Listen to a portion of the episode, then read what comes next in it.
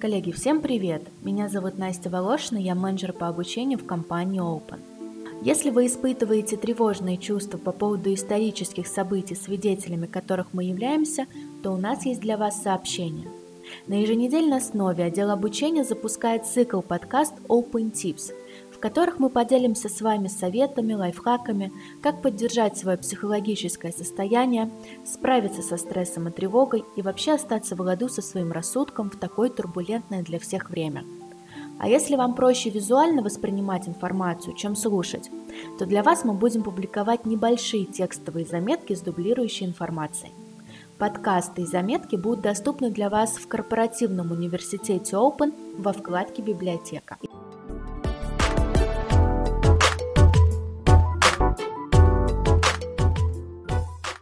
Последнее время на нас обрушилось информационное цунами.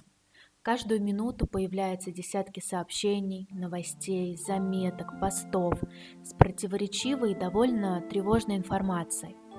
Именно поэтому информационная гигиена нам сейчас жизненно необходима, чтобы сохранить здравость ума и возможность принимать взвешенные, рациональные решения. Поэтому в первом выпуске подкаста мы поговорим о мерах собственной информационной безопасности, которые стоит предпринять.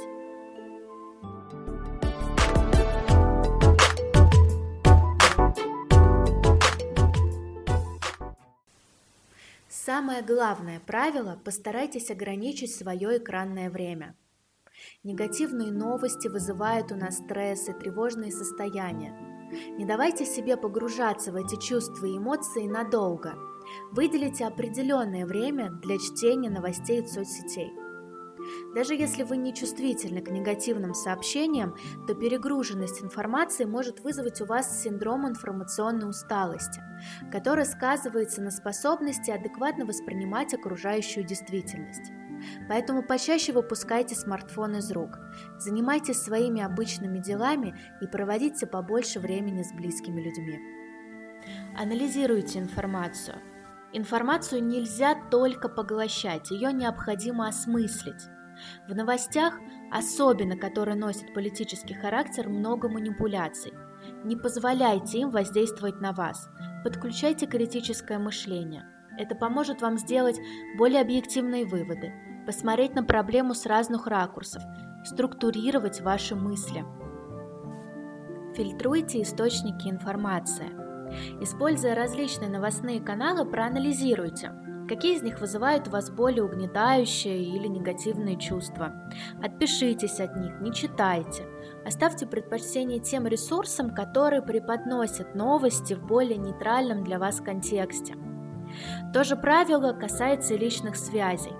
Поставьте на стоп взаимодействие с теми людьми, которые болезненно, радикально, чересчур панически для вас освещают повестку дня – если с этими людьми вы чаще всего контактируете в соцсетях, то вы можете не отписываться, а просто скрыть для себя их публикации. Если среди таких людей есть ваши близкие или друзья, то постарайтесь избегать острых тем, не вступайте в споры, замените беседу на конкретные дела. Например, вместо разговоров с бабушкой за столом предложите сходить за продуктами, помыть пол или поменять розетки в квартире.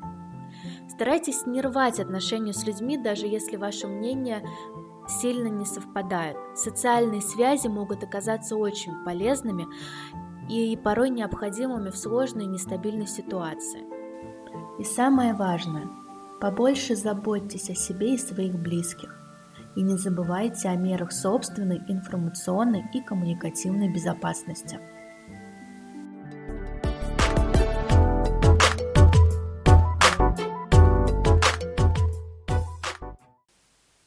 Берегите себя. И услышимся с вами в следующем выпуске подкаст, который будет посвящен дыхательным техникам для снятия тревожности.